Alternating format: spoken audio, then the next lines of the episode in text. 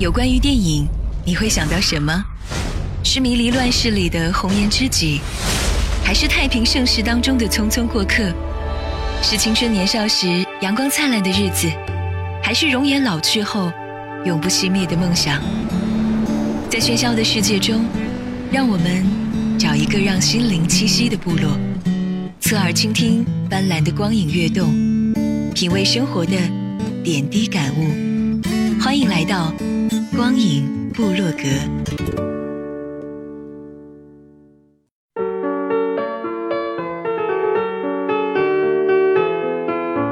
光影新观察，影人零距离。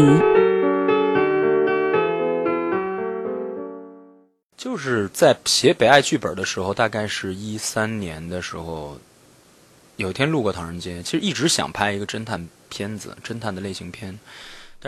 在自己导演的第二部作品《唐人街探案》中，陈思诚决心只做一个导演，而不再自导自演。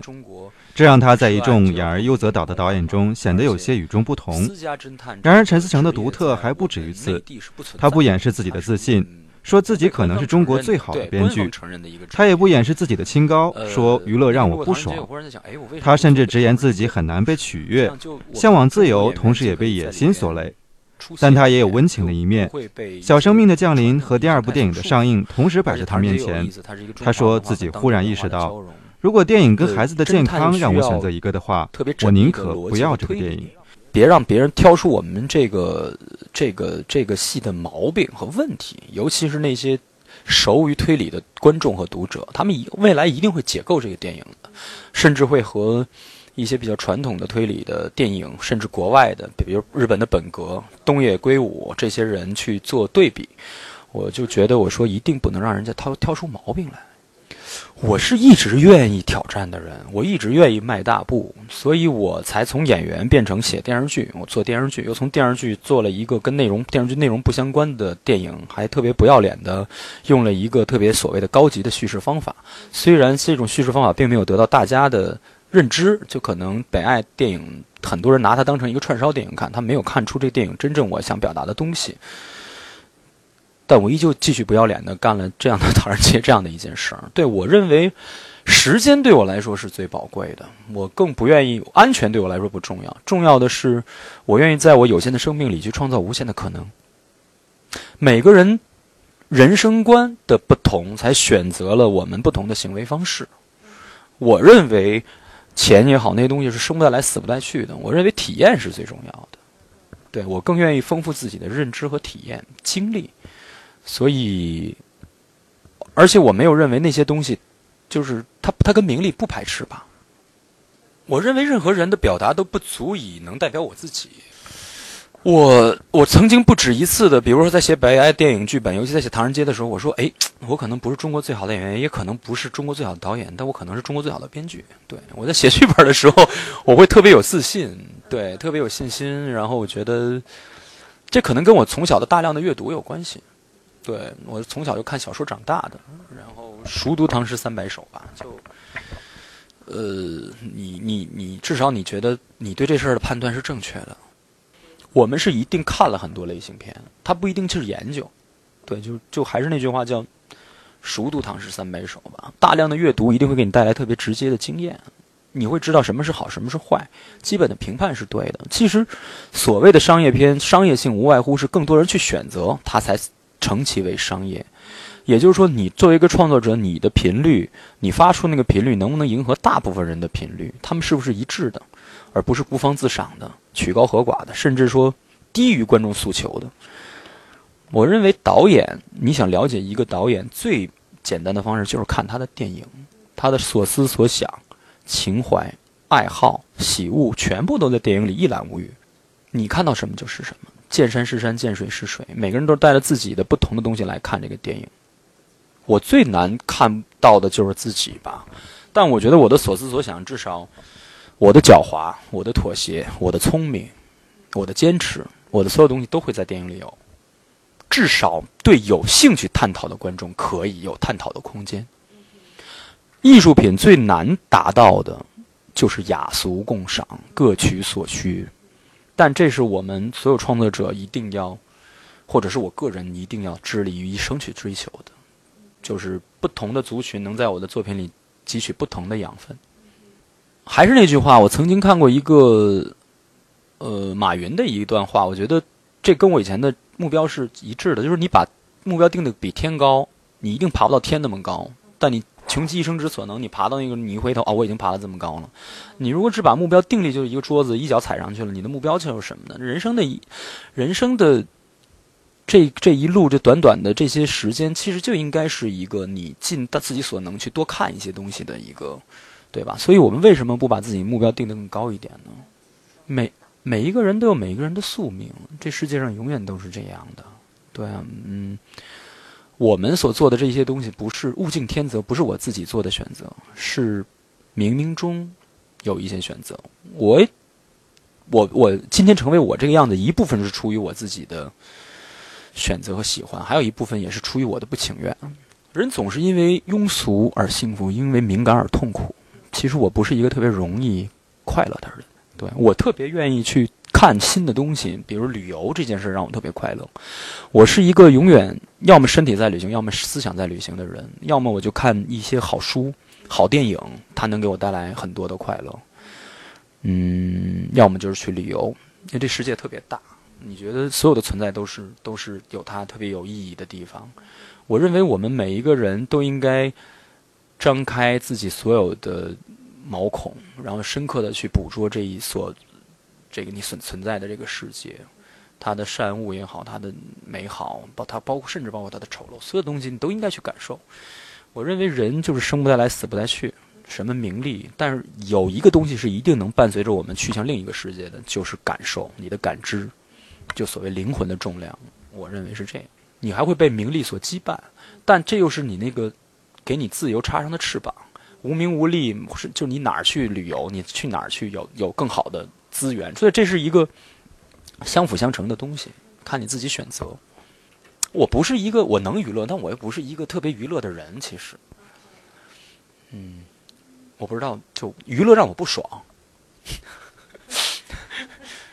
我我也许你问我特别排斥的、不喜欢的。一个是上晚会，还有还有一个最的就就是就是走红毯，啊，所以我走红毯永远是别扭的，也不是我所所擅长或者我所喜好的。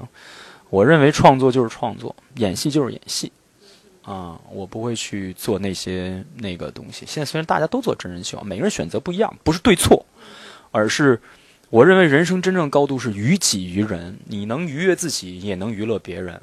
你不必要为了愚人而去淤己，你懂你懂我说的意思吗？就你一定要逼迫自己干不爽的事儿，然后去娱乐别人吗？没必要。你能干又让自己开心，也能让别人别人开心的事儿，这多好啊！所以我不会强迫着自己不开心。我不做那些事儿，我也有饭吃啊。对啊，虽然难一点嘛，没那么多曝光量，我们现在宣传电影难嘛，对吧？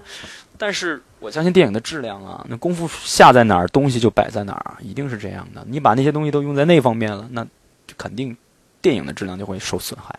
嗯，怎么说呢？你把自己永远放在一个放大镜下面，不是好的事情。对，别人都在放大你，在观察你，怎么去放大这个世界，观察别别的东西呢？对啊，我更愿意走在。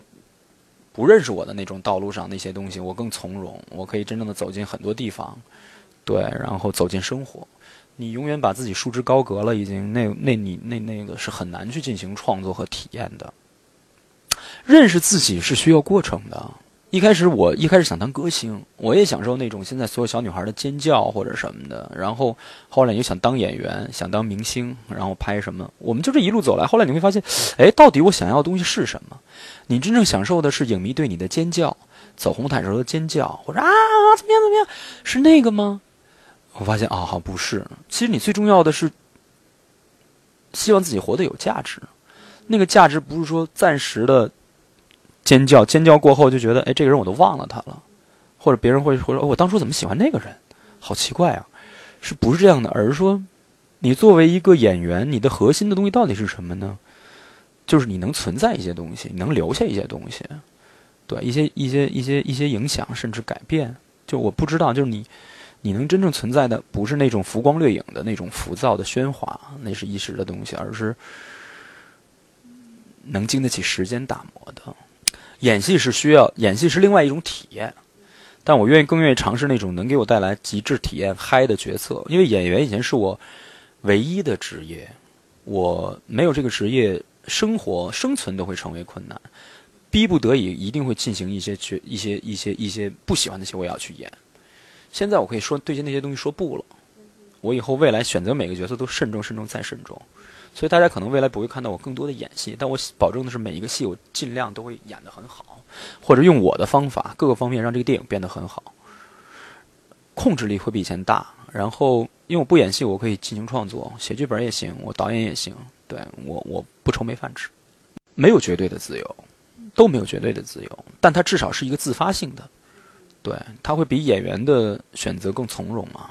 对，我想讲什么故事是这样的，没有家庭的那种温暖，没有那种慰藉，或者，我我我我我我我们都有过那种时刻，就我因为刚过完圣诞节嘛，我以前一到圣诞节的时候会特别寂寞，明白吗？是一种心底里的寂寞。按理说，对，按理说我已经有家庭了，我不不是家庭了，有父母。然后，也许那个时候有女朋友，但你会永远觉得有一种寂寞感，就是那个。但现在我就不会，因为我有家庭了。对我，我那种虽然我失去了一部分你所谓的自由，但是我得到了更深层次的温暖。对我知道啊，这个呃，圣诞节也好，或者什么时候，我应该陪着老婆过，或者陪着父母过，应该是这样的一个东西。我曾经，别人啊，之前有个记者问我最难忘的春节是什么？我说，我最难忘的春节是我认为过得最失败的一个春节。我这一辈子就干过那么一次，就是当年在东方卫视录了一个东方卫视的春晚，就跨年的那个，它是直播，就大年三十我在上海过的。我录完那节目还没到十二点，我录完我就走了，我就跟我的宣传人员，我们俩坐着车，我就看着外面灯火阑珊，然后还有一些烟花什么的。我说我在干嘛呢？我为什么要在这么一个节日来这儿录这么一节目？我就发誓，未来任何一个工作我也都不愿意。我一定春节就是陪家人过，哪怕依旧跟任何的春节都是一样的，吃一个饭啊，一个一些无聊的看看节目啊。但我觉得那是应该这样过的，而不是说是付交给工作，就是一定要跟家人在一块儿，你才觉得踏实。它不一定精彩，对，所以这事儿自由也是这样的。你选择了怎样的一种生活方式？你同时失掉了另外一种东西，但那是你的选择嘛？